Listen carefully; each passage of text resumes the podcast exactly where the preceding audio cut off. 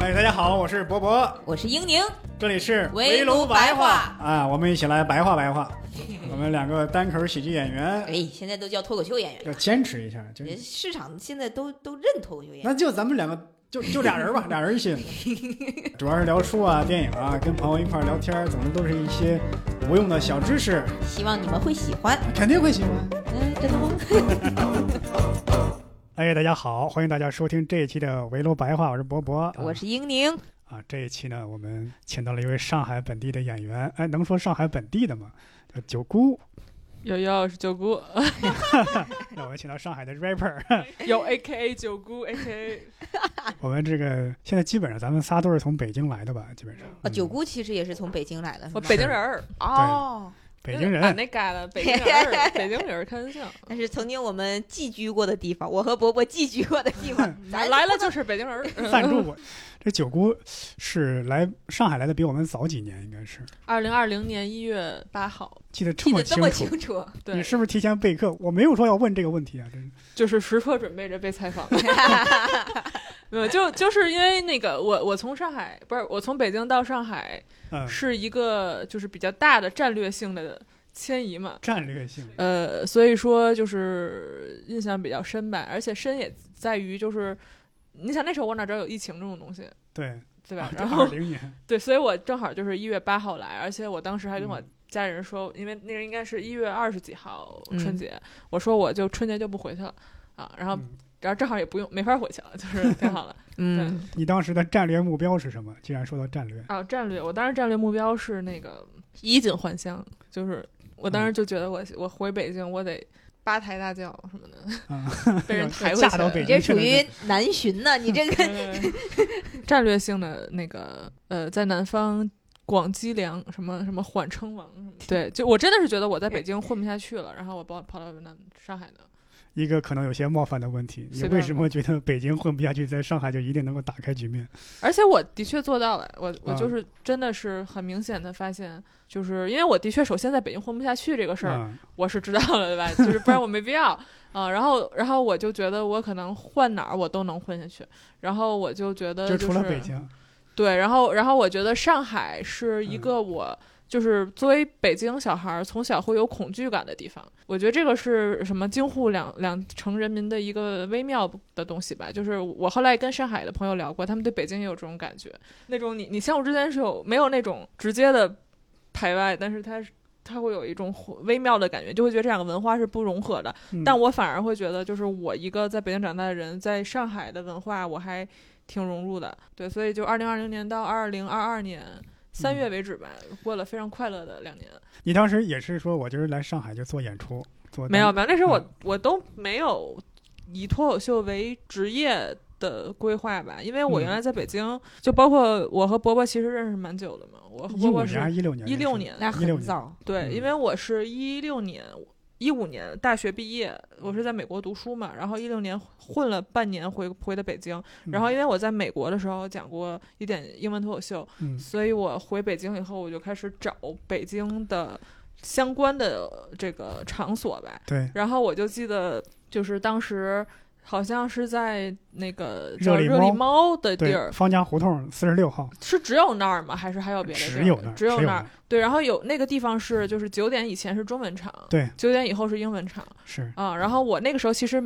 起码在北京前两年我是没有讲过中文的嗯，啊，但是我就是会在九点之前出现，然后我会遇到遇 到伯伯啊，然后伯伯有的时候会多待一会儿，嗯，等到九点以后在那里听。然九后点以后听英英文场，，对那我们伯伯能听懂吗？那听不懂就跟着笑就行了。啊，对， 我我我我简单介绍一下那个一五年、一六年嗯那时候的这个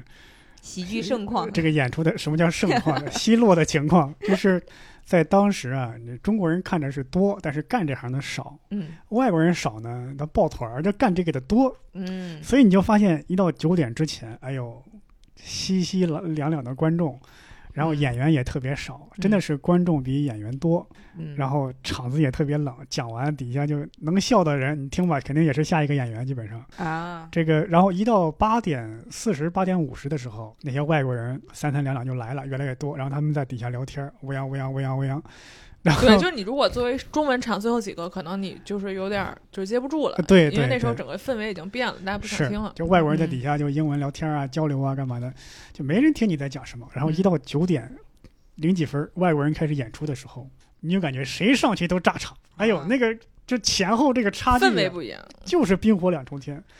我之所以留下来，不是因为我喜欢你听是英文想的听听观众的笑对声？我就是想听，对我就是想听一下观众笑声。哦，原来观众是会笑的呀，嗯，原来演出的盛况是这样的呀，我就嗯见识一下这个。是，而且后来其实因为热力猫也关了嘛，然后然后我在北京起码一六到一八一九吧，但是也、也没有特别的，就是专注这个事儿，就是嗯偶尔去、偶尔去，就是一直在讲英文的脱口秀。就正好一八年左右的时候，应该是效果开始火的时候，应该是嗯脱口秀第一届、第二届吧。然后我就开始注意到，就是我在前两年这种中文场里面碰到的这些，我记得有 rock 啊什么，反正就是当时我会发现一些我原来就是在这种很 loser 的场合里碰到的这些 几个几个人，好伤人呐、不是呵呵的他也没，场合他也啊没没说错。你想那个时候，那但凡有点成就的人，谁去干那个呀？对，但是后来他们嗯都因为就是那个时候的那股儿就是热闹吧，然嗯后就开始发现，哎，好像这些人我见过，呃，我我当时其实有这种感觉，然后后来我就也是，哎，那我能不能也讲一讲那个时候的整个喜剧历程呗？就是我第一次去喜剧活动是去一个叫北京喜剧中心的地方，啊，宋启瑜做对，的，宋启瑜做的，然后当时那天特别逗，那天是宋启瑜在豆瓣上发了一个活动，嗯，然后我就去了，因为是我在豆瓣上唯一的找了一个跟脱口秀有关的，叫交流会。然后我去了以后呢，是我宋启瑜，还有四个大妈和 Rock。然后嗯 Rock 当时完全不是那种西装那种，就是嗯嗯型男，他就是一个就是有点像一个程序员的感觉的那种状态。但是他当时就是呃，好像大家都叫他 Rock 老师，然后觉得他是一个比较懂的人。嗯，然后，而且他就是对于我的海外背景比较感兴趣，所以他就非常这个认真的跟我讲了一遍当时中国中国脱口秀的格局，就是歌曲，北京有 Tony Chou，幽默小区嗯有石老板，然后石老板最近可能要自己做厂牌还是什么的，然后嗯还有 CCC，就是我认识伯伯的那个地方叫 Comedy Club China，对吧？嗯，就是嗯就是这三股势力在，然后三然股后我势力我要去热力猫，对，去看看小麦，就是反正他给我介绍这堆，然后后来我在热力猫遇上了伯伯，然后结果后来那个就是正好单立人儿过了不久又起来了，我简单介绍一下九姑说的这些情况，以免这期的话题过于的内部，很多观众说你们在聊啥呢？几个我我人到现在都有点没太听懂，我就瞎聊，你们随便剪， 到时候都剪掉也行。在那儿回忆往昔啊。 嗯北京呢，这个单口喜剧市场或者脱口秀市场啊，是几年？一三年还是一可能也更早。当时是只有一家叫北京脱口秀俱乐部，只有这家。当时演员什么的各方面都比较少。宋启瑜就在这里边儿，后来宋启瑜呢就搞了一个北京喜剧中心。呃，Tony Chou 呢，就是原来是呃新东方的老师，有没有当过新东方老师记不清了。没有，央视的出镜记者，嗯，没有当过新闻，央视经济频道的央视经济频道的记者好像，就在三里屯儿老书虫，嗯当然现在已经关了那个地方。嗯我们刚才说的所有的地儿都关了，热力猫也关了，老书虫也关了，热力猫后来又短暂的开过吧，我记不没有没有，有，现在没有了现在没有了啊。嗯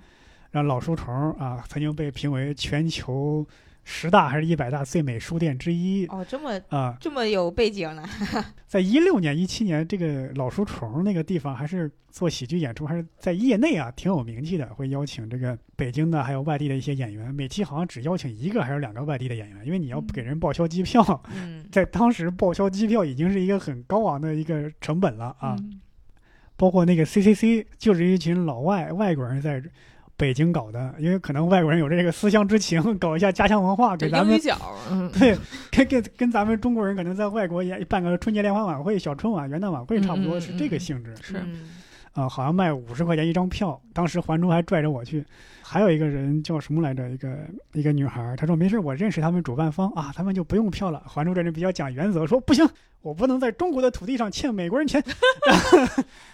然后给我们还买了票，我们去看。其实我也我这人英文不好，我听不懂，我就跟着傻乐呗，反正嗯我就怕别人问我笑点，我答不上来啊。我也去听过一次英文的，我我也不太行，就嗯听不懂。就是这么样的一个情况啊、你继续啊，对，然后还有一个我觉得值得说的事件，因为我我感觉我们反正是忆往昔 环节，我们你们想删就删好了。就是后面比较鼎盛的时期是呃 Jessie，就是艾杰西。啊，艾杰西，对，我刚正好想说，因为艾杰西其实就是，就比方说我们刚刚提九点前、九点后中文英文场，艾杰西是嗯我见过第一个从九点演到十九点以后的嗯，啊，对，而且艾迪西嗯我他用同一套段子，你知道吗？哦，他讲什么？他在一个游轮上讲脱口秀，什么对观众听不懂。而且我当时就是一直坐在那儿看他上场演、下场演，我就会发现他讲的是同一个段子，但他的两个角度不一样。但真的就是他对中文的，就可能就是以大家喜欢的那种傻老外友好，你好，我喜欢中国那种感觉。嗯但是英文的可能就会更多的是说就是中国的那种东西吧，反正我觉得挺屌的。然后后来他就呃自己做了一个类似于这种就是专门的喜剧场所，叫中美喜剧中心。嗯，嗯对对吧？我觉得算是比刚才说的那个中粮的那个更符合后面的脱口秀文化，就是他在胡同里是啊，然后而且每天晚上都有像即兴喜剧啊、中文的、英文的各种演出。然后我的第一次商演或者前三次英文的商演都是在那儿嗯，啊，嗯然后每次也票也卖的挺好的。啊，然后我记得我后来第二次见到 Rock，就是除了五年前的那次，就是在中美喜剧中心，但那时候他已经上过节目了，然后也是、就是已经是被包围了那种嘛，你知道，我也就是在人堆儿里面说，哎，不知道记不记得我呢， 就是这种这种心情。然后我记得还有次有伯伯，就是伯伯那时候也会偶尔出现在那儿啊，然后然后所以我当时就感觉到，OK，那呃我是不是也试一试？因为感觉就是这个中文脱口秀起来了，嗯然后但是就反正没转换过来吧。但是后来为什么我说我在北京混不下去？回到刚才最早的话题，嗯就是嗯因为、呃，我们刚才提到说像那个热力猫嘛，然后嗯包括老书虫，然后甚至包括中美喜剧中心，啊、嗯然后包括一些其他我们可能之前单立人也用过，或者是英文的脱口秀用过的场地，嗯，全都关掉了。有是，就是我一九年数过一次，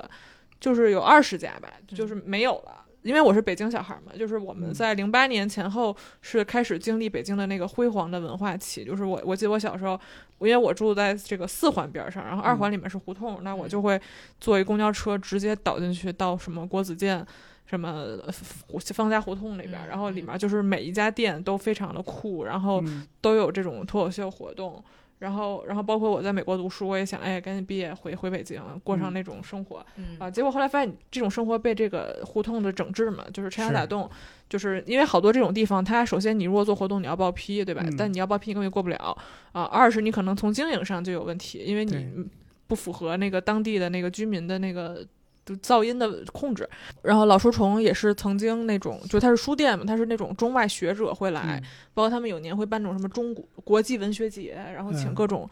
作家，然后我记得我当时还去作为论坛嘉宾聊过天儿什么的，就是、嗯就相当于这些让人发生交流的场所没有了，是，然后演出可能还在，但是人那时候其实活得还可以，然后但是其实英文脱口秀在上海是有市场的。因为上海当时我、我来过上海两次出差，都是去过一个叫空腹 comedy 的地嗯方，就是嗯山羊对 goat，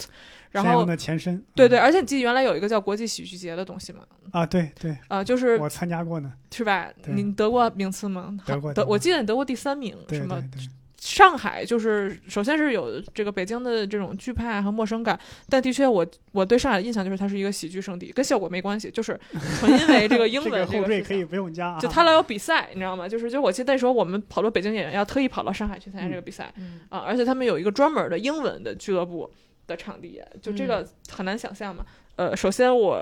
不想在北京，然后然后我觉得我可以去试一试，呃然后可能还有另外一个可以稍微简单说的话题，就是因为我们今天还是重点围绕脱口秀说，就是嗯我、我是我在北京的一个主业是一个创业人创业者，就创什么是业呢？创很多业，我我换过五六个项目， 对，我们有个概念叫连续我创业感者，觉这个业是个人一样，你感觉创了很多个业，对，就是我那个连续创业者嘛，我就是嗯连续创业失败者，就是。但是在大概一九年的时候，是一个叫资本寒冬，就是这些嗯公司基本都活不太下去，嗯然后大家都想去大厂。当时上海有很多那种就是新消费公司，就现在嗯大家听说有什么三顿半呀、什么酒啊、啊各种饮料什么的，嗯就是都在南方，就是有一个这种新的围绕着消费品的创业潮。嗯所以我就会觉得，就是南方会有这样的一个，无论从创业也好，还是从这种英文脱口 秀文化也好，嗯。就是可能更适合我，嗯嗯我就来了。这个九姑说，这个北京这些店的倒闭呢，可能早前就有，但是集中发生在二零一七年、哦那个时候呢，说呃，北京有些胡同啊，卫生环境、这个噪音环境、交通环境比较差，呃，很多店铺呢是说是私自开墙打洞嗯啊，因为它本来在这个冲着这个胡同这个口儿呢，它没有门，就胡同不是商业街，嗯对，它不是嗯这商个业是街，最典型的，就是它周围对都是居民。嗯对，它是居民区。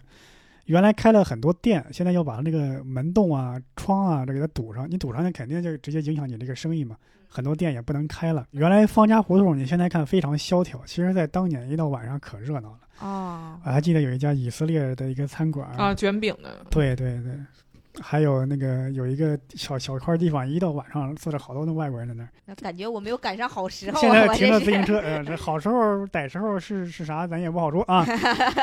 呃，集中的整顿之后，好多的从事文娱活动的人、网红都集中搬向了上海。哦嗯，所以你看那些微博大 V 啊，包括一些抖音呐、小红书啊，有些好多大 V 网红都是从北京那一年前前后后就搬到了上海。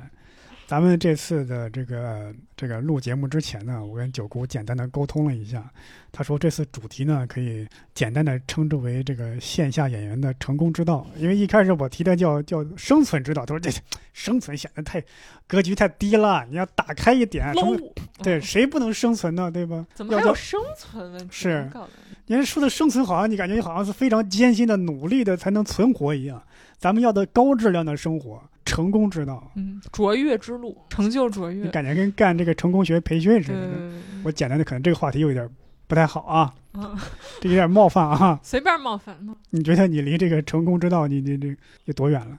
伯伯怎么紧张的？这个冒犯吗吗？你说这个问题冒犯，是因为你觉得我离得很远吗？ 让我冒犯回来。 我有点冷了，我在这这看见了刀光剑影。啊，今天有点冷，我把这个窗户关上啊。 或者这样吧，就是你嗯你如何定义这个成功呢？这个成功的标准是啥？ 你嗯，别得给我整虚的啊！你说的我不是虚的，我觉得还而且跟刚才话题有关系。嗯就是我想说的一个，虽然刚才说了很多可能不是特别重要的细节，但是如果用一句话总结，嗯，就是是我觉得，呃，我们不说北京和上海这两个具体的地方，嗯但是我离开我的家乡，就跟好多人离开自己的家乡一样，我觉得它是一种，就是说的高端一点，就是那个弑父，你知道吗？就是那个杀了。daddy 那种，就是那个弑父嗯嗯那个词儿，就是像弑父一样，就是就是你脱离了很多你的原生家庭也好，嗯你的原本的环境也好，给你既定的东西，你开始去追求一些你自己想要的东西。啊、嗯所以说我其实觉得我在起码二二年三月之前在上海待的这两年，我我是非常满意的，就是我的那个状态，嗯，我觉得就是我从小看电视里面那种白领都市丽人，你知道吗？ 就我也不是白领，但是嗯就是很丽人，就是在大城市闯荡，北京人到了上海大城市， 到大城市，我以为背井离乡去大城市打拼，我没从来没有想到这里面包含了从北京去上 海的大你城这市是。无非是从一个大城市到另外一个大 城市。呃，其实还不太一样，因为我在北京有一个身份吧，就是我在北京我们家只有一个房子，嗯就是我只能跟我爸妈一起住，但是我觉得在我这个岁数，我是不可能跟他们一起住的。我现在每次跟他们住，我都会觉得我是一个 loser。嗯然后，而且第一年我大概探索了一圈儿， 就是脱口秀嗯我也试了，然后什么就是开放麦也讲了，然后各种想做事儿也做了。然后第二年我就开始就是扎实的，基于这个我第一年的尝试去往下深挖，嗯就是所以第二年我就是变成了一个脱口秀的商演演员，就是因为我我在北京，我觉得就是、嗯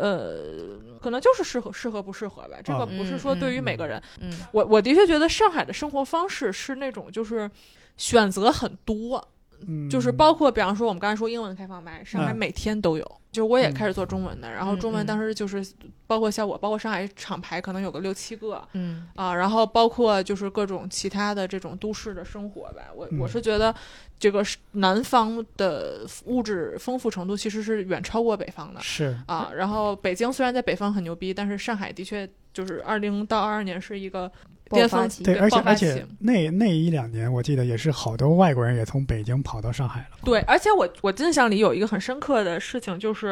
呃，我刚来上海的时候，嗯我说我是北京的，嗯他们都会问我北京人来上海干嘛，嗯，而且他们会接第二句，就是上海又没有什么文化，而且嗯，跟我说 的是在上海本地居住的，不一定是上海人，嗯但上海人他们也不会说自己有文化，你知道吗？嗯就是，但是我在二一年下半年的时候经历过一个事情，就是当时。上海的摩登天空嗯的那个，他们有一个演出场所，里面有嗯两个我特别喜欢的乐队，嗯呃，然后一个是在上海乐队，一个是在北，呃，原来一般在北方活动的乐队叫苏阳，嗯上海叫戏班，嗯然后这个阵容我在北京根本没有见过，但是因为嗯当时北京，呃，因为这个呃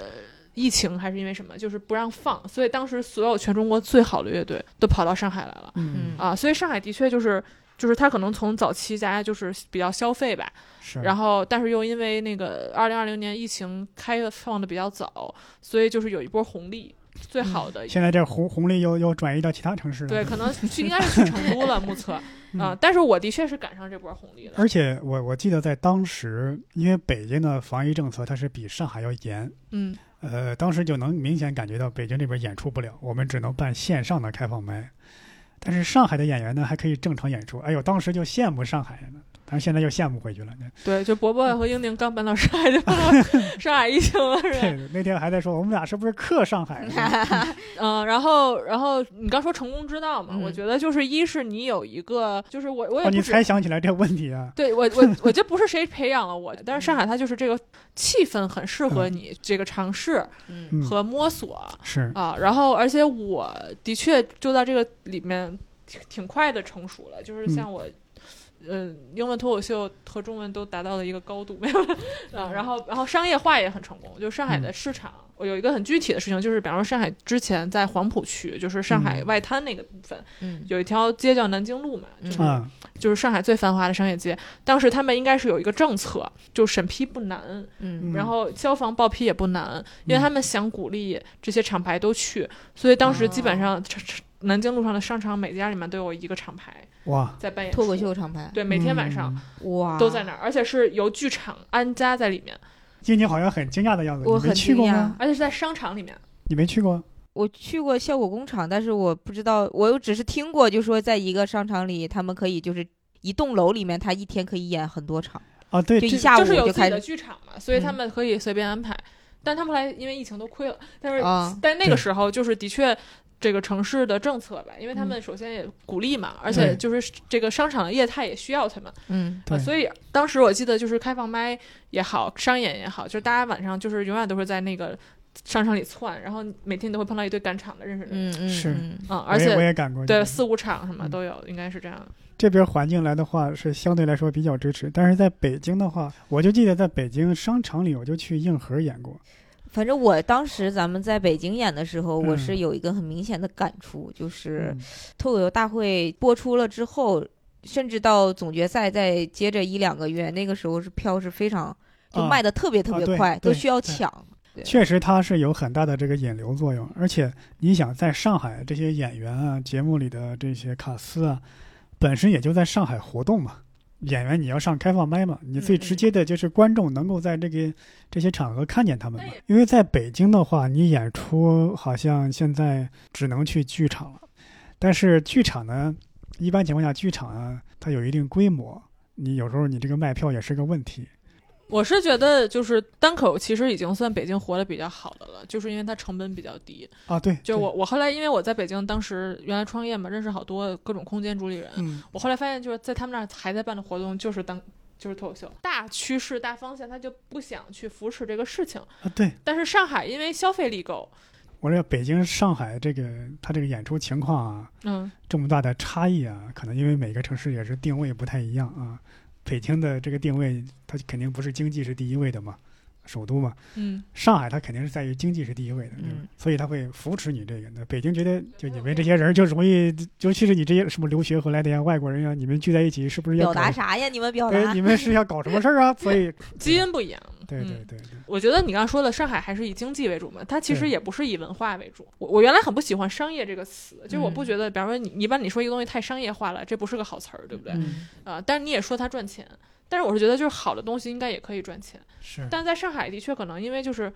大家赚钱太容易了，嗯所以你嗯不好你也很能赚钱嗯啊。然不后是是是有些行业赚钱太容易了，但不是说每个人每个行业。 嗯，还是挺容易的，就是、啊就是演泛演艺行业呗。你给我就介绍几个路子啊？就就比方说 我，我我跟那个嗯呃，就是做演出的朋友聊过，有嗯包括在北京做的，就是上海其实它包括音乐剧这种东西，就是它。就是挺挺商业的，就是所谓嗯现在就是，比方说就是 IP，、就比方说那个《隐秘角落》火了，嗯然后什么《沉默真相》火了，就是各种 IP 音乐剧，嗯嗯，然后，但是我其实觉得一般，你知道吗？就是就是他们从戏剧性上到先锋性什么都一般，然后我记就记得当时我是二一年十月份回了趟北京，然后在北京是在那个繁星戏剧村啊、看了一场演出，嗯，就是很明显是实验剧场，就是是是那个也是上过综艺的丁一腾搞了什么呃那个就是很很先锋的一个就是基于画皮的东西，然后我就觉得嗯很有意思。嗯但上海就是你就觉得每天晚上好多好多演出，但绝大多数演出都大同小异，因为你你商品化了嘛，其实你没有那么想去做实验了，你就是就可以赚钱了。其实早再往前，比如说四五十年，其实它还有很多，比如说摇滚，对，北京是相当于 中国的发源地吧摇，滚之对，然后还有一些很多小众文化，其实都是从北京出来的。其实北京，我觉得一直是。以前一直是，其实，在文化方面是领先其他城市很多的，因为它出了很多作家，然后还有一些，比如说什么部队文化、京圈大文院化儿、大院都 儿，对，因为对，你想，你看这个，你说这个民国时期嘛，好多名人往那儿扎堆儿，嗯，因为清末那那那那好多是受过教育的在那儿。嗯但上海也有呀，但是这样，你想，嗯北京原来是清朝那时候首都嘛，嗯嗯嗯，那些呃达官贵人，嗯他们的孩子去国外留学了，嗯一般人哪有这条件呢？嗯，留学之后带来一些新思想、新文化回来。那时候上海基本上它是因为这个城市开埠，它是一个通商口岸嘛，嗯，再加上建国后是因为大院子弟嘛，嗯还有，高校，北京高校也多。高校大院子弟，你想像摇滚乐这样，嗯一般人你有这个条件接触吗？也没有。那时候有钱都不一定好使，嗯，再加上大家也都没有钱。我有时候在北京啊，有时候同一个酒吧，嗯前面是摇滚乐队演，后来是我们演，当然这个次序有时候也会反过来。你有感觉哈、我会有一种冰火两重天的感觉。当然，我们是那个火啊， 啊，你们是那个火对，因为北京乐队太多了，哦，而且很多乐队啊，它就属于我们几个兄弟朋友，哎，出于玩儿一兴下趣玩儿一下。啊，他演出呢也时不时搞一下，但其实呢也搞不下去，因为你想乐队演出跟咱们演出不一样，咱们这个条件一根麦就行，对，嗯但是你乐队办你得有吉他吧，有贝斯吧，嗯，有键盘吧，架子鼓吧，音它响，不是每一个酒吧都有这样的，就算有音响也不一定特别好。嗯第二，你乐队你得排练吧。说实际的话题，你上哪儿排 练去？嗯，而且分钱，对呀嗯，哎对呀、人多的分钱。果然我们九姑是搞对啊创业的，这是 对，刚立马九姑就说这想个到最了重要。分你想钱一个乐队，你三四个人、四五个人，甚至更多，你这个分钱不好分吧？咱们这儿一个人上去，啪演完自己拿一份钱走人了。对，而且你还得同时在上面，对吧？我们是一个人讲完，赶多赶场了。对，而且你知道上海火的时候，包括我们外溢到别的城市嘛，就是什么电影院啊，包括我还演过嗯，南通的那个什么腾讯产业园的会议室，嗯就是各种这种实体的空档，他都想要脱口秀演员去把它嗯填上。刚刚九姑说这个，又是在上海的一个得天独厚的条件，就是长三角这一带对经济很发达，我去年去了十二个城市，就是周边，嗯每周末出去。南哦京、 12个杭城州市、苏州，这都是很近的，是吧？对，你看还有甚至像无锡，对我之前去南京演出宁波的，哎嗯，是是南京还是苏州？他们就说说演员有的时候上海的演员，他们就会请上海演员嘛，一般他们演完了当天都能买车票回对回啊自己家的地方，对呀、所以他们特别喜欢请上海演员，因为你不用付人家住宿的费用什么的，嗯，就车票就可以了，而且是还近还便对宜。你看，你看，这就是长三角这一带的得天独厚的地是方，每个城市经济规模都很好，嗯，经济形势都很好，但是在北京呢。经常喊什么“京津唐一体 一体化”，京津唐一体化没有，在在北方，就北京这一个大城市，嗯天津其实演出市场也不太不太对好。因为我来上海好像还没有特别感受多一点的那种演出的不一样嘛。嗯，但是呃之前是我因为我是二月底来的，然后三月十号大概左右就不让再演了。嗯，嗯，之前我是去年的十一月和十二月分别来了一次，就是、呃然后也在山羊奖开放麦，就是我不知道是不是因为样本数太少啊，就是我还没有真真正的感触过。我是觉得上海的观众确实会更放松一些，就你能从他们的那个看演出的感觉，你就觉得他对这个演员是很友好的，就感觉他在鼓励你，就哪怕就是新人演员很紧张，就是他第一次上台，观众就那个主持人说说这是我们那个新人演员第一次上台，然后底下的观众就会，你就会觉得你能感受到观众的那种包容，就是 对哪怕他紧张忘词儿了，然后那个观众都会给他鼓掌，然后笑说嗯没事儿，就是加油什么的。在但是在 但是在北京，我觉得就哪怕我我我的印象中是，如果是新人演员上台了，但是他紧张了，就是你能感受到北京观众也想鼓励他，但不会说就是这么直、啊直接表达出来的。我记得有一次我看刘仁成长，他发朋友圈说常州干嘛干嘛特别好。当时我一看，我去，都去常州演出了。 对，常州也有也有剧场，而且他们是找了那个一个历史古迹旁边最好的对，楼的顶因，因为我我哎呀我好我羡慕啊！我原来我原来想的是啊，这个行业啊，只能在北上广深嗯这样的一线城市，或者说一些经济发达的这个省会城市，嗯，像杭州啊这样的。但我一看，在这边真的是周边的城市遍地开花。所以我我觉得回到刚才说那个话题，就是首先我觉得离开北京呗，就是、嗯就是北京，我觉得好多时候我们在北京就是有点太想当然了，嗯但是你真的客观的看，其实北京它并不一定还是原来那个北京啊、嗯反正我的结论是说，我觉得它不行了。然后，而且你到南方看，包括我最早说的，就是我到南方是一个战略性的迁移嘛，嗯就是你刚刚说的那个。但我我我我早就知道了，就是嗯我来南方就是因为南方很多地儿可以去，而且我也觉得我对上海，我不是那种说我要沪漂，我要在上海扎根，上海我要 留下来，不是这种，嗯就是我我，但我的确非常看好它周围的这些城市。对，回到成功之路，就是呃，首先我的确不确定现不在这波疫情，呃，都不叫结束，我觉得它嗯它可能甚至是一个新常态啊，嗯而且就是它本身对于上海这个市场的消费力。啊，包括上海本身，我觉得大家的心态就是、嗯就是肯定大家都很压抑了很久，对吧？我都不确定现在应该是七月份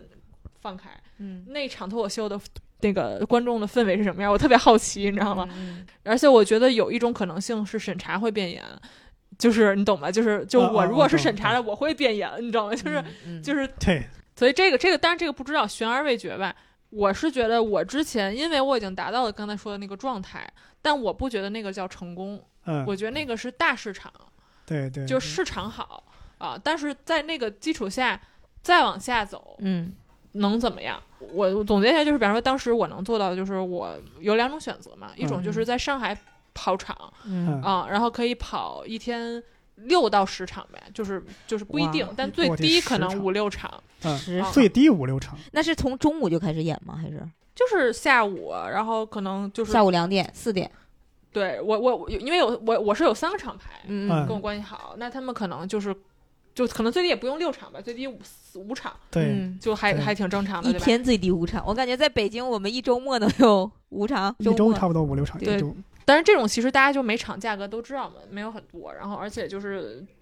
演员其实档位是差不多的、嗯啊，甚至于效果的那些不是知名演员的人档位也差不多，嗯他们可能场次还没有你多，你的收入就是通过跑的更多来做，但是更多其实嗯对演员并没有很有利，对吧？因为你在就是累你很难更新新段子嘛，对吧？嗯嗯得就是成长，对。对，你要得储跑备那么久，其实你就是在重复什么的。那像嗯像你这样说，一天赶个六到十场，这样演员是少数还是多数？这中间儿吧，中间儿对，就是、嗯嗯还挺多的，对，嗯，嗯，而且我觉得，反正不难。我觉得就是，但凡你变成商业演员了，到这个程度都不难。但是的确，商业演员也很参差不齐。但凡有人愿意给你拍商演，嗯那你就是嗯大概能到这一场，这是一个市场水平、嗯啊。但的确，我并不满足这个事情。就是嗯别人你算一下嘛，我们我们能透露大概每场多少钱吗？你觉得？可以可以，就比方说每场在上海可能是四百到六百嗯啊不，等，对吧？嗯然后多的时候，北京多少北京差不多也这个数，真的，啊？这个是全国统一价，但是我我还是说，就是我觉得它不算成功。嗯就是包括吧，我觉得就是很多行业里面可能所谓的更体制内，对吧、在大厂的人，嗯就是就是到底怎么样能够往成功了去走，嗯就是我我觉得我们都可以聊一下这个观点啊。但是嗯比方说我说到这个情况，就是我说这个东西可能对于一些外地的，就是你们这种没有你又啊，叛变 了，你这对对对， 嗯就是来到就是上我海嗯们这种人，刚才九姑说了，我们这种人来就不考虑你生存这以后新德里的演员跑到孟买你就变了，嗯，就是不考虑生存，就真的我嗯反正我也我已经早就不琢磨生生存这个问题了。嗯啊，但是就是，然后呢，就而且包括我觉得二位作为成熟演员嘛，就是就是嗯如果上海这个市场是正常的，或者就是嗯长三角跑起来也也也 OK 了，就是就是你你们就想象一个脱口秀成立的一个嗯市场、啊，然后呢，下一步怎么样呢？对吧？那还是会有很多问题的啊。对然后比，然后尤其是比方说，大多数演员，我们已知的就是，呃，我我先我先给出一个我目前看到的情况，就比嗯方说有一类人是说我做编剧，嗯对吧？就是我赚另外一波钱，就是编剧对钱。对，无论是帮别人写商务稿、写广告也好，还是帮直接帮甲方写一些什么，东西，就是有点像文案加商务的东西，然后效果绝大多数人都是赚这个钱的嘛。嗯嗯啊，然后要不然就是你有名气了，是然后你有名气，然后你就可以去接代言，然后要不然呢，就是你要做自媒体，就是你的那个名气，它不一定是那种名气，它是对一种流量，因为很勤奋的更你的自媒体，嗯你的流你的粉丝数是高的。那甚至于可能你的水平都没有那么受业界认可，你就是靠你的这哎些呀粉丝。我本来你前你面想说谁？你是不不是想说不我是一个不名是字不？是，我是说得亏没说名字，哦因为你刚刚说自媒体的时候，我是想说啊，像那个谁谁谁谁谁就这么干。你说甚至水平不怎么高，那我就幸好没说那名字了。商业化不得呃水平高，并并不一定代表这个人的个人的实力水平高嘛。也不代表他能来卖票。说实话，我是普通观众嘛，对吧？嗯要不然就是你这个人，我电视上看过，对哎，说觉得有点意思；要不然就是我抖音上看过你，哎，我觉得有点意思。嗯是但如果你就跟我说你牛你好，你甚至跟我说嗯你是什么比赛冠军，嗯那可能可能有用吧。我我我听过是没啥用，就我嗯听过一些就是以比赛型的选手，没没有太多用。那可能是那个比赛的问题。然后然后而但上节目又又上节目又要再筛嘛，对吧？对嗯对上过露节目露了脸儿的和节目走到最后的是，又要分层，而且而且节目的有时候筛选标准啊，或者说你在节目中呈现出来的标准啊，又跟咱们演出标准又不一样。呃，有什么不同？你上任何综艺节目也好，第一人设，嗯人设是否鲜明，嗯是否能吸引人？嗯拿浪姐来说，对吧？那么多姐姐啊，就王心凌啪一首《爱你》火了又又翻红了一把。，对我我我是发现上海有一个情况是，嗯呃，我也不指具体的名字吧，就是其实会有大量的和大厂解约的演员，嗯就是卡在中间了，嗯就是因为他像我们，他们可以跑场嘛。但是如果嗯你签约了，你就不能跑那那么多数量的场子。其实就是演出价格又没有像知名演员那么高，嗯所以你相当于是两头限制你嗯是啊。然后他们其实据我所知，基本上都在解约。那嗯，然后有的还有要赔偿什么的，就最惨的就是还要赔偿的，因为他上过节目，就是他又没火，他又因为上过节目需要给钱，然后、哦很实际的问题，因为你想，就是大厂虽然是大厂，但这么多人，嗯，他能保证每一个人都大火、大大红大紫，不可能，对吧？而且我觉得明显就是越来越难了，对，就是因为对这个大厂它它已经满 了，嗯就这个是经纪公司的问题，嗯就是所有经纪公司都是这样的，你你对你这公司只能捧红对十个人左右，十几个对人，就他的一个标准的模式，说我不是说哎我能捧红五个人我就招五个人，而是说我能捧红五个人，我招五千个，我千里边一千人里边选一个，这样对，而且我可能就是如果有几个人已经是台柱子了，嗯对吧？而且他们又没法脱离，他们又不能往更高的走，嗯那就是这个会越来越拥挤。对，然后包括新来的人的筛选标准也会越来越高是的，啊，而且在位的人也也很没有安全感。反正就是我我是觉得就是这个生态它起来了，嗯但是它没有变成一个，呃，它不是生态，就是它起来了，嗯但它没有变成生态。就是生态就是你有什么样的人都有，然后大家都可以不错，而且对都有长期的发展的路径。这个我两年前啊，在 B 站做的那个，不是不是，在那个得到做的一次那个分享，后来我发到 B 站了，就说到你看，那咱们国内现在第一，我在线下演出，然后我上了一个节目，接了广告，成了一个就综艺咖，嗯等于是我的这个职业生涯的终点了。往上走，往这个外拓宽，好像都没有合适的路径。但是我看在国外，他们的演员做影视、做编投剧、售导演的，对，做那个访、谈的，访谈的，做一些新闻节目的，甚至自己自己情景剧的做各种稀奇古怪的节目的，还可以去演电影。呃，都有嗯都有。对嗯我接着伯伯这个话说，我感觉我确实是认真考虑过这个问题，就为什么嗯感觉就是好像你能看到目前最成功的、最成功的演员，比如说顶流的这些演员，呃，他好像还是得一年一年的上这个节目什么的。，对对对，是我是我我个人感觉哈，我只代表个人观点，嗯我是觉得这个脱口秀这个东西，一个是发展太快了，在国内，它的路径不是。比如说像英美这种传统的，你先从小剧场，然后嗯你的专场，你的内容不错了，然后网飞给你出专场，让更多的人看到你喜欢你了之后，然后你会有一些很多的选择，比如像伯伯刚才说，你可以有电影去找你，或者你去给去当 S 就是 SNL S N L 去当首席编剧，对卡斯，然后还有自己的呃像艾伦一样有自己的访谈节目，他有很多种路径。对但是国内就是，我觉得英美是把脱口秀，虽然说喜剧演员在英美也是底层的，跟那嗯些比如说演正剧的一样，地位可能还是比较偏低一点，嗯，但起码他们会承认这个东西是一门艺术。我我我比较好奇的一点啊，你看国外的一些什么顶级的一些喜剧演员，嗯像宋飞啊，像 Louis 嗯，这样的，你在国内你一看，切宋飞长得跟路人似的，这个 Louis 顶着个大肚子，怎么可能会让他去做一个剧的一个主角？怎么可能让他去主持一档节目？我呃他们是觉不得是脱更更尊重专业性一点？是，我我是觉得就是这个事情，它大文娱圈吧，因为我我的确也研究了半天这个话题，就是互联网，就是就中国其实就不只是脱口秀，嗯，就是它本身最目前的一个情况，它其实是把一个基础很薄弱的环境给冲散了。嗯就是就比方说互联网这个东西，它其实是大概在全球同时普及的，嗯中国可能稍微晚个五年啊嗯，但因为就是互联网就是一个流量经济嘛，中国人基数又多，就是嗯你就是弯道超车，嗯其实现在互联网生态是比国外好的，嗯但是你在互联网来之前，你的基础没有那么好。就比方说我嗯在美国读书，呃，我们就说几类，比方说音乐、戏剧，嗯对人家就是从高中开始搞社团，对对吧？然后包括人家的演员并不是艺校出来的，嗯人家对就是正常的 university 里面学 drama 的，然后文化水平也好，然后从小也是有很多的这种就是嗯文剧场经验什么的，嗯就是也，而且也不一定是明星，嗯就是人家演独立小电影，对吧？去嗯报奖什么，自己当导演，嗯就是很很多元。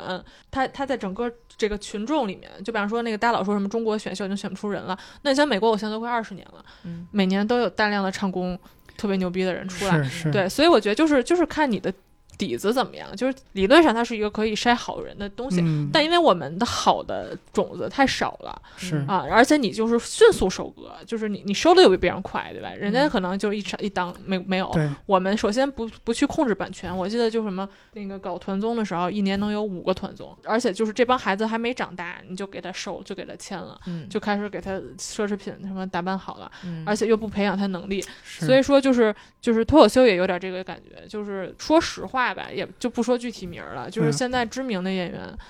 对吧？你你你的水平，你可你或者说说专场也好，嗯或者是作品多经典。啊，然后而且所以他就迅速的贫瘠掉了，就是就是这两年不是说那个娱乐圈的那个叫什么寒寒冬嘛，嗯对就是方方面面，从对音乐到影视前，前几天就有那个节目，呃，芒果 TV 哪个节目？就是好像生我爱生我生不息啊什是么吗关？于港乐的嘛，对对，生生不息好像。大家听了都说啊，以前的歌多么多么好听，你就感觉好像大家又沉浸在这个怀旧的氛围当中。为什么怀旧？因为我们当下做的不好呀，没有出来好的东西就代替，至少能填补一个稀缺的空间嘛，就只能通过怀旧把以前好的东西翻出来。对，而且我们聊的是为什么不好，就是嗯就是它其实现在已经是结果了。嗯、就是因为前两年所谓的不是说现在不好，是因为前两年他割的太快了是啊，然后没有培养好，然后就就烂了，就是、嗯就说实话，我们我们现在就在低哦谷。但是伯伯说的那个，我可能还不是特别赞同，就音乐这个嗯东西，因为这就我我是感觉可能因为咱们现在这个年龄，就是可能有的时候不不太会去太接受一些特别潮流、特别前卫的嗯东西了。我是觉得现在小孩儿听的，你看我们其实也从来没有听过一首，就有印象就是不好听。其实嗯我们都没有认真的听听完过那我些听东我西天天 混逼真， 啊、但是其实像你说 rap 啊什么的这些电电子音乐，他们肯定是有做的好的，只不过咱们嗯不听，咱们对小的时候那些歌其实是有我们自己情怀的。那种是嗯存在的，说实话，嗯但是就是还是底子不够好。对嗯对，就是我们说年现在很多年轻人里面有特别潮流的年轻人，就是嗯跟世界接轨，然后是就是像那个中国的 Billie Eilish 这种感觉的嗯都有。嗯嗯但是也有大量的小孩儿，就是从小听抖音神曲长大的。 我我我我很认同刚刚九姑说那个，就是整体上咱们这土壤不如那边肥沃嘛。嗯他们本身玩乐队的人啊，或者搞文化艺术的人就多，嗯嗯这个导致这些搞这个人呢，甭管搞得多好吧，首先他的品味就不会很差。对嗯然后在这里边出来的人，有几个天才呀、啊或者有几个特别勤奋的，他搞嗯得好的人就容易出头。跟所有东西都有关系啊，包嗯括比方说网络文学对文学的冲击、嗯啊，网络歌曲对 对歌曲的冲击。把这期录下来，专我就专门发给小块儿啊。你这句话再重复一 遍。怎么小块干了啥我们前一期啊我们之前录过一期和小块儿展开了一场大辩论。啊？嗯小块儿是资深网络文学的拥趸和爱好者，啊那期我俩评论被骂的呀，说我们俩傲慢，我对们还想解释一下，说辩论嘛，要坚持自己的观点 哦对啊。，是辩论的形式而且我，对其实这家说给实我话们俩骂的，那一期啊，我已经收着了，对吧？对，我能感觉出来，对我还就在你俩，我本来是跟伯伯一边，后来我就在他俩中间调和呀，我就游走啊， 这是，我还这还傲慢了嗯啊！我要真傲慢起来，跟你说，呃，那咱说回 啊，成功之 道，咱老北京起床就是这么 一出，这叫一个地道。对，冲击吧，就有好有坏，因为网络嘛，它就是就是呃叫中心化和去中心化，嗯，就是去中心化就是指所有人都可以上传，对那中心化就是虽然我们品味也不行，但是我们小的时候听到的电台、电视嗯，同一首歌也好，对吧？嗯青歌赛也好，嗯，呃，甚至春晚，就是、就是都是大家筛过的，就是我是觉得所有的综艺节目，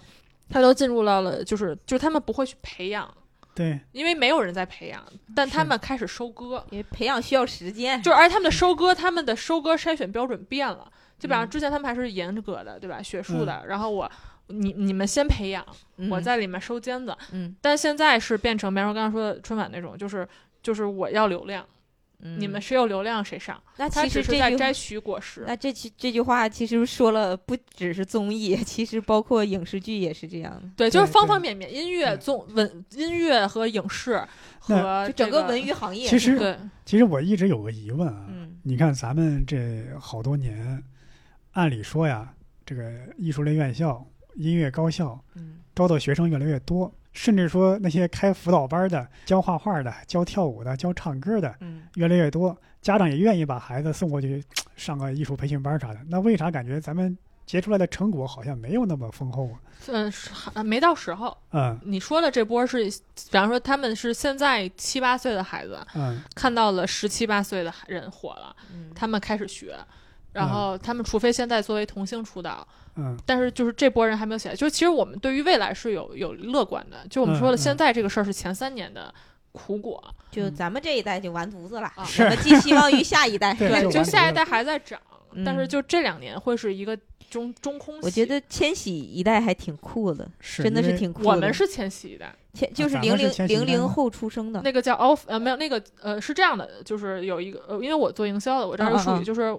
呃九零或者八五前后吧，到九五年是千禧，哦啊啊还然不后是零零年算对零嗯零不算个事儿，就是九五以后叫 Z 世代。啊啊嗯九五年到一零年叫 Z 时代，就是嗯、呃，然后一零年以后叫 Alpha 时代，就是 Z 到头了，没有字母了。嗯哦但是但是它也不用 A，它叫 Alpha，因为它感觉更未来一些。嗯然后 Alpha 时代就是那种拿着。就是不会用键盘的人，懂吗？就是它全是触 屏，甚至都嗯不会用翻盖手机。对，没有实体对什么的，嗯就是所有东西出来已经全部是触屏了。啊，但的确，他们没赶上好时候。嗯然后，其实 Z 时代是最屌的，嗯就是就是他们赶上了最好的时候。就是、为什么为什么那个 alpha 时代没有赶上好时候，因为 Alpha 时代文化已经不行了，就是一零年以后已经不太行了。就已经开始听抖音神曲了，是吗？对，但是九五零九五到一零年、嗯这个期间，就是互联网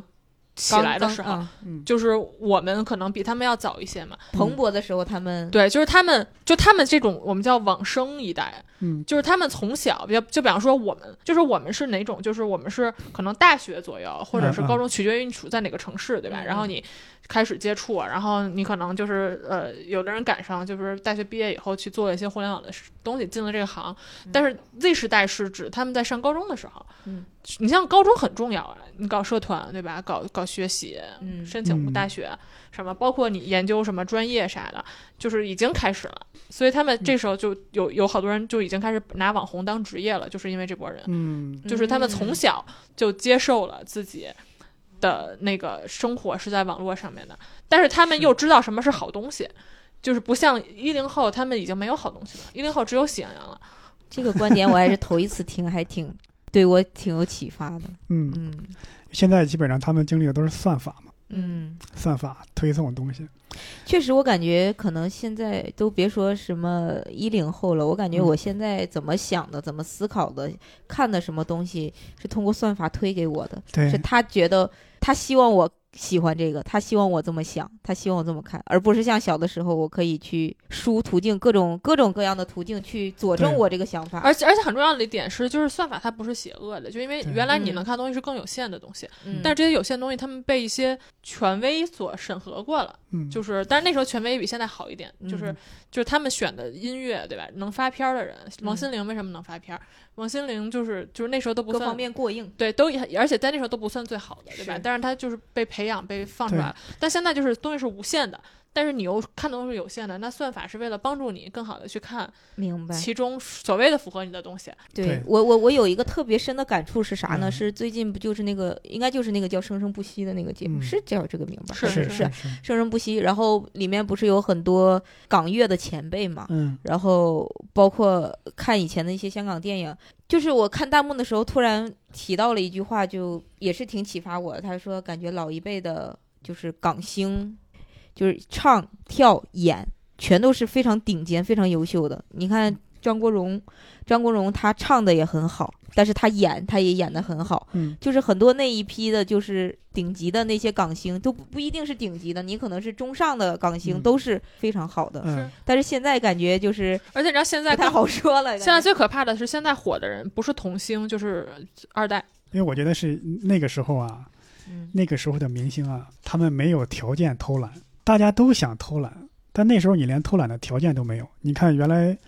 在九十年代末期的时候，嗯开始有一些就是水货的歌星出现了。嗯为啥？因为那个时候这个录音棚的技术出来了，可以修音。哦啊，因为原来这个歌手啊，你就是一首歌唱下来，一甚至一旦出现你这个有一句话、有个字儿出问题了，这首歌重录，或者至少这一句重录，嗯，现在可以一个字儿一个字儿这录，一个字儿一个字儿给你录。嗯嗯，就黄沾就说，港星的衰落有很多原因，其中就是修音技术的提高，嗯就是一个、也是一个很重要的原因。明白，他们那个时候你只能这样这样这样一个一个认真的唱，对吧？嗯你看梅兰芳那时候京剧，你更没办法偷懒了，你这样嗯 一场数那么久远了，对吧？那就更梅远了，兰对吧？芳都说那那时候现场演出，你这出错就是大家觉得你丢大人了。嗯。那现在我们有很多的技术，你都多少出多少错现都没在就问是题。连你都演完了，都可以给你视频换脸。对呀、你一二三四五六七数数都可以。嗯你看在以前这种表表演方式闻所未闻，对吧？那这个说到这个，就对 Q 回到今天的话题，脱口秀重入之路， 就是为什么说到这个呢？就是我我因为咱们刚刚才正好稍微聊过嘛，就是可能二位都说你们对于就是脱口秀到底啊就是啊，能怎么样？这脱我口先秀问一下这个问题嗯啊。你说，你看，我这是我们录节目之前就嗯嗯提过的一个问题，就是说这两年啊，确实这个市场环境很好，嗯呃，很多演员都能靠这个赚到钱了，但是大钱谈不上啊，起码嗯能生活还算可以。嗯就是大家都有一种隐性的担忧，一个市场一直这么火下去不太可能，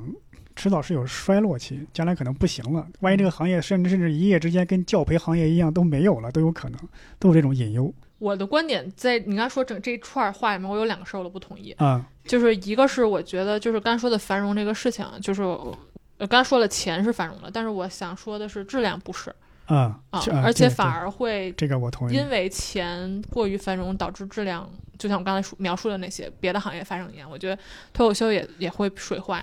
所以说，就是就是，我是觉得它黄也不能说是趋势变了，它很可能是把自己作死的，嗯就是它水了啊，然后它就很容易就是撑不住那个泡沫，嗯是对吧？就是你你，因为你正常的是说你热钱进来了，然后行业发展更好，你可能你前三年的确是这个样子的，因为嗯你你的基基础也很低，对吧？你就是从没有人知道到有人知道，而且已经有一波演员等着上台了。对那现在这个阶段，我觉得这个速度其实是会失速的，而且嗯培养又没跟上，而且就对是那个知名演员的作品也没有跟上。就还是那句话，可能发展太快了。就是其实我感觉这行和那个韩国的，就是那种团体出道的那种感觉挺像的。你看他们在正式出道之前，可能有一个长达十年的练习，就是早期那些非常厉害的那种对那种团体，然后出来之后都是怎么说呢？就是基本功过硬。就在舞台上没有失误，因为他他们做了长达十年的练习，每天就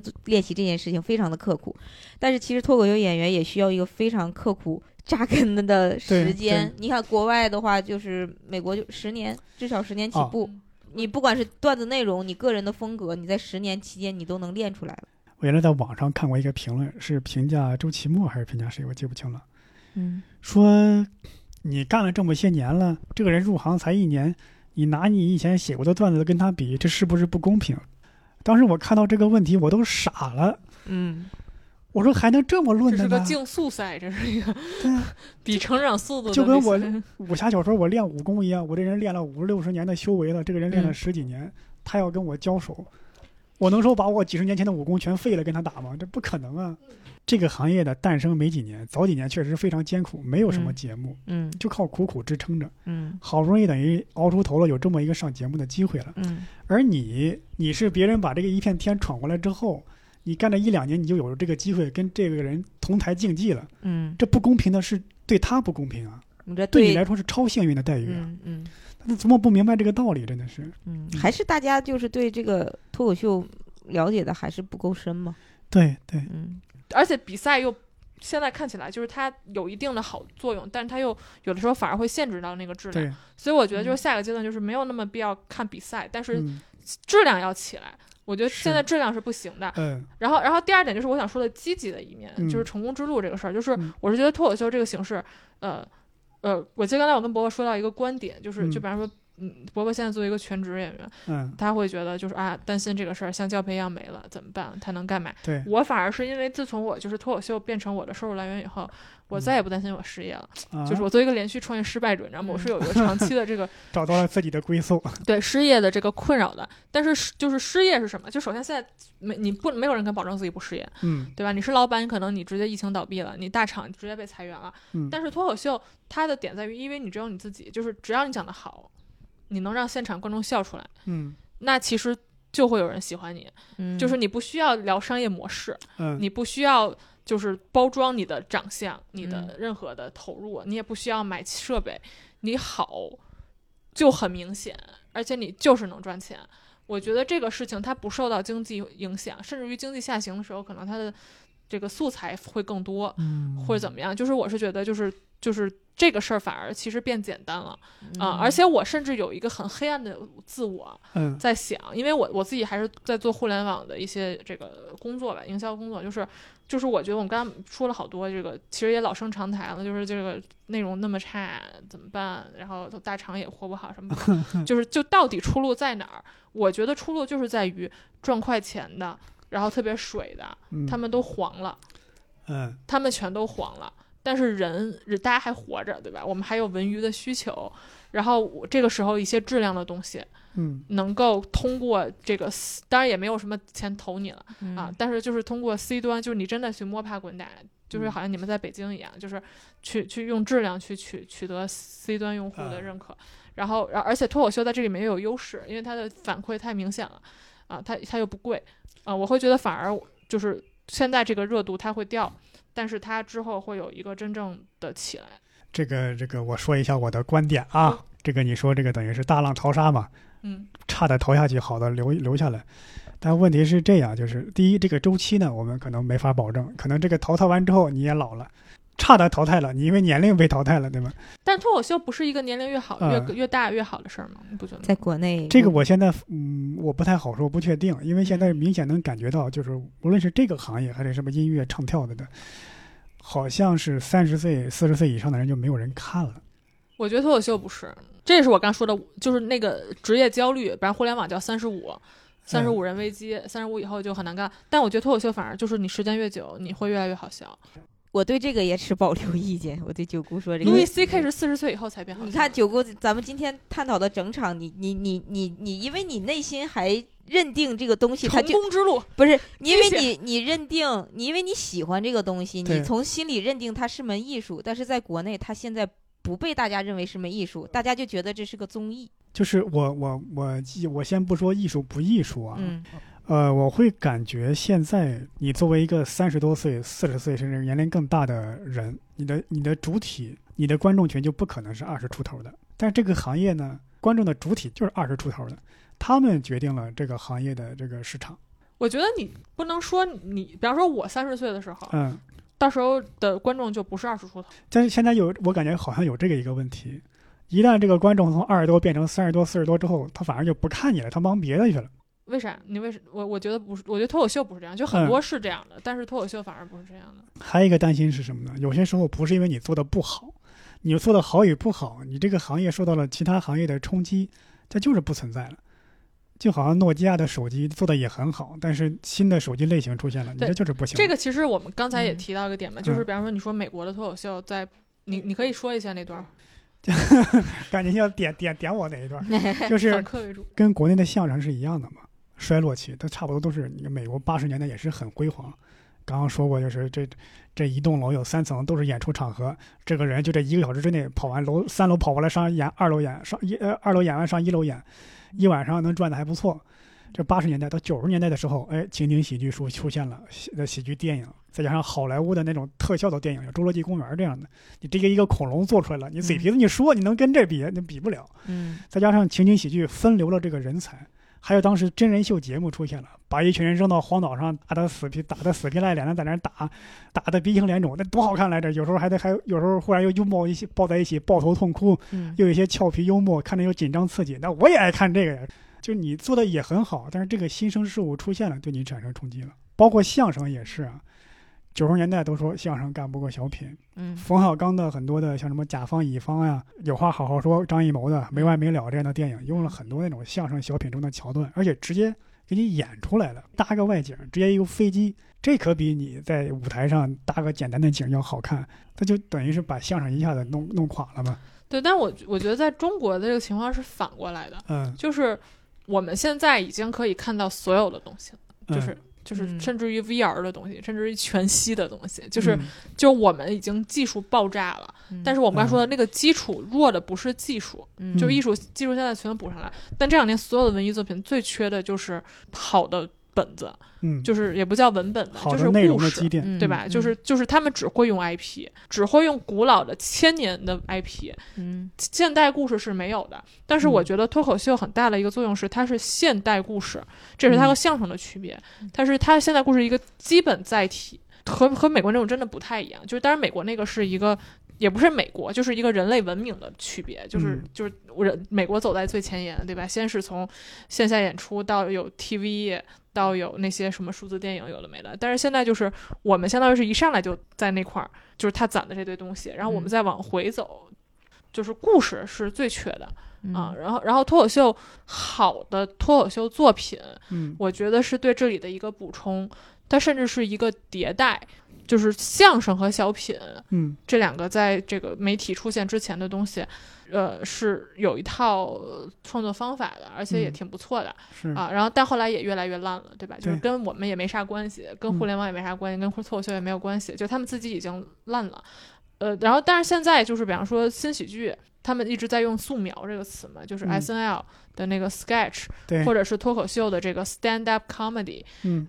特别科学的一种创作方式，嗯就是结构，就是番儿，就是 game point 三个番，然后嗯这个故事、什么那个脱口秀就是这个公式、前提重现什么的，用这个东西就好像好莱坞工业故事什么七部曲对吧？什么英雄之旅，就是现在相当于是说我们没有这个东西，我们有很多特别好的题材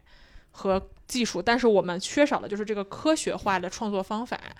但如果你就是在跟着资本走，你肯定会被淘汰掉。我们想的没有那么大啊。我也是，我我们都是给给我毕绕竟创业人士嘛，我是就是这是，我正在，我现在正在思考，你知有道吗？有就点是人我有点掏被，钱的感我觉。有其点被实说懵了，我感觉。对，其实我脑子里想的就完全没有那么大，我一直想的就是写段子、写段子、写段子、写段子，就是写段子、改段子、试段子、讲段子。脑子里一直想的是这些，因为现在个人来讲，作为演员来讲，只只只只能只是会这个嘛我想嗯的是，就是要写好段子，啊。要写特别哎，好对对的段对子。对，那肯那定也那是那我想问一下，你对好段子的评判是什么？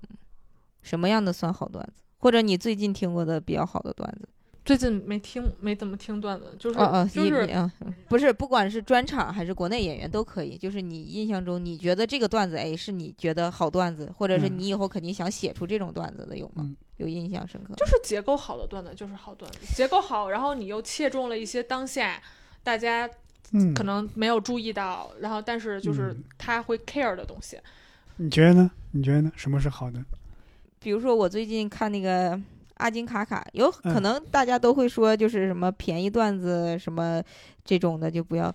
不要写。我是觉得其实就每个人的风格不一样吧，就是你你你要是一直写便宜段子呢，那你肯定不算是一个非常好的演员。我对觉得好的段子是是你带着观众往前走的，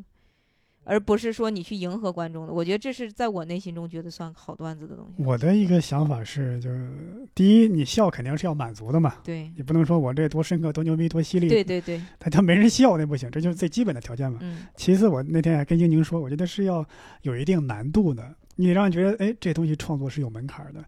这不是说随随便便都能来的。嗯，你让观众笑完说，哎，这这这人有两下子就啊，还是引领观众这嘛。这其我实还可是我可来不了对啊。对嗯，但绝大多数人创作还没有太这么琢磨这个事儿，他们就是还是俏皮话，对吧？是预期违背，然后什么或者自己有一套什么别的东西，嗯就是或者还甚至相声那套东西。但是我说就是，比方说那个 S N L 创作就是就是这个底层的这个这个，就你你去看他所有 sketch，就是嗯翻三番儿什么什么，是嗯就是这个东西。就我是觉得现在大家如果能够把这个东西拎住了，你你就不会被淘汰。这些理论我多多少少看过一些，按照这个来也写过，确实是呢，它是一个不会出错的东西，我是保觉底得的手段，对就是对比方说你在呃赶一场节目，做一个节目，那如果你这个今天写，明天就要交稿，嗯没办法了，你不能说我完全指着灵感吃饭，嗯，那就用这套方法，因为是职业性的干这个的嘛，你不能说完全指着灵感，神来之笔，神就游它天。它能够保证你的东西是产出量变大，对但它也是就是很多经典段子的基础，就是、嗯就是你你去看一件段子，它也是这套东西。嗯，所以你觉得这个方法论就是我们的成功之道？我觉得是脱口秀作为当代艺术的一种科学化的最简最小尝试，我天哪，这个应句该式好坚持复杂的原呀则。嗯我就感觉你是写了一个英文句子，然后翻译成了中文。 嗯还嗯有定语从句，对对 The mo the MVP of modernization of contemporary Chinese art。 ，OK OK，我知道你流过我血。喝口啊水，我缓一缓。我现在还停留在上一上一趴的那一大 段里边。喝多了就这个喜欢搞这种装逼的事情，我感觉九姑确实是一个创业者。我今天听他说了这将近一个多小时的这 想掏个钱投资我。成功之道啊，我感觉跟啥也没听一样，就是哎呀我你我也总结那不出，叫创业者嘛我也总结不出来啥对，但我感觉你说的挺有道理，虽然我没有听明白。想点赞，对，我对回头这期录完了，等等那个发出去的时候，我再听一遍，我再如果如果仔细的思考一下，回味一下。如果我有钱我就投资了 啊。那个反正我觉得就是就是走一步看一步呗。嗯那个咱们到时候反正大家都来了嘛，我是觉得就是我欢迎所有的能够让脱口秀这个行业再往上走一步的这种嗯变化，就是就变化，包括我刚刚说的不行的人要黄掉，就是包括大家可能会有段时间跟着他们一块儿黄，因为整个市场会冷。但是我我是嗯觉得，就是大家能，但凡能坚持住，我刚才说这个现代化、嗯创作原则，然后而且大家也都是我我觉得我们能聊到起的人已经是同一个目标的人了，我觉得也不用太担心啥的。嗯，OK，我我一直是长期悲观的一个状态啊。其实几年前我是挺乐观的，就比九姑还要乐观很多，但是现在我是越来越悲观了但我认识你，你这是觉得你很悲观。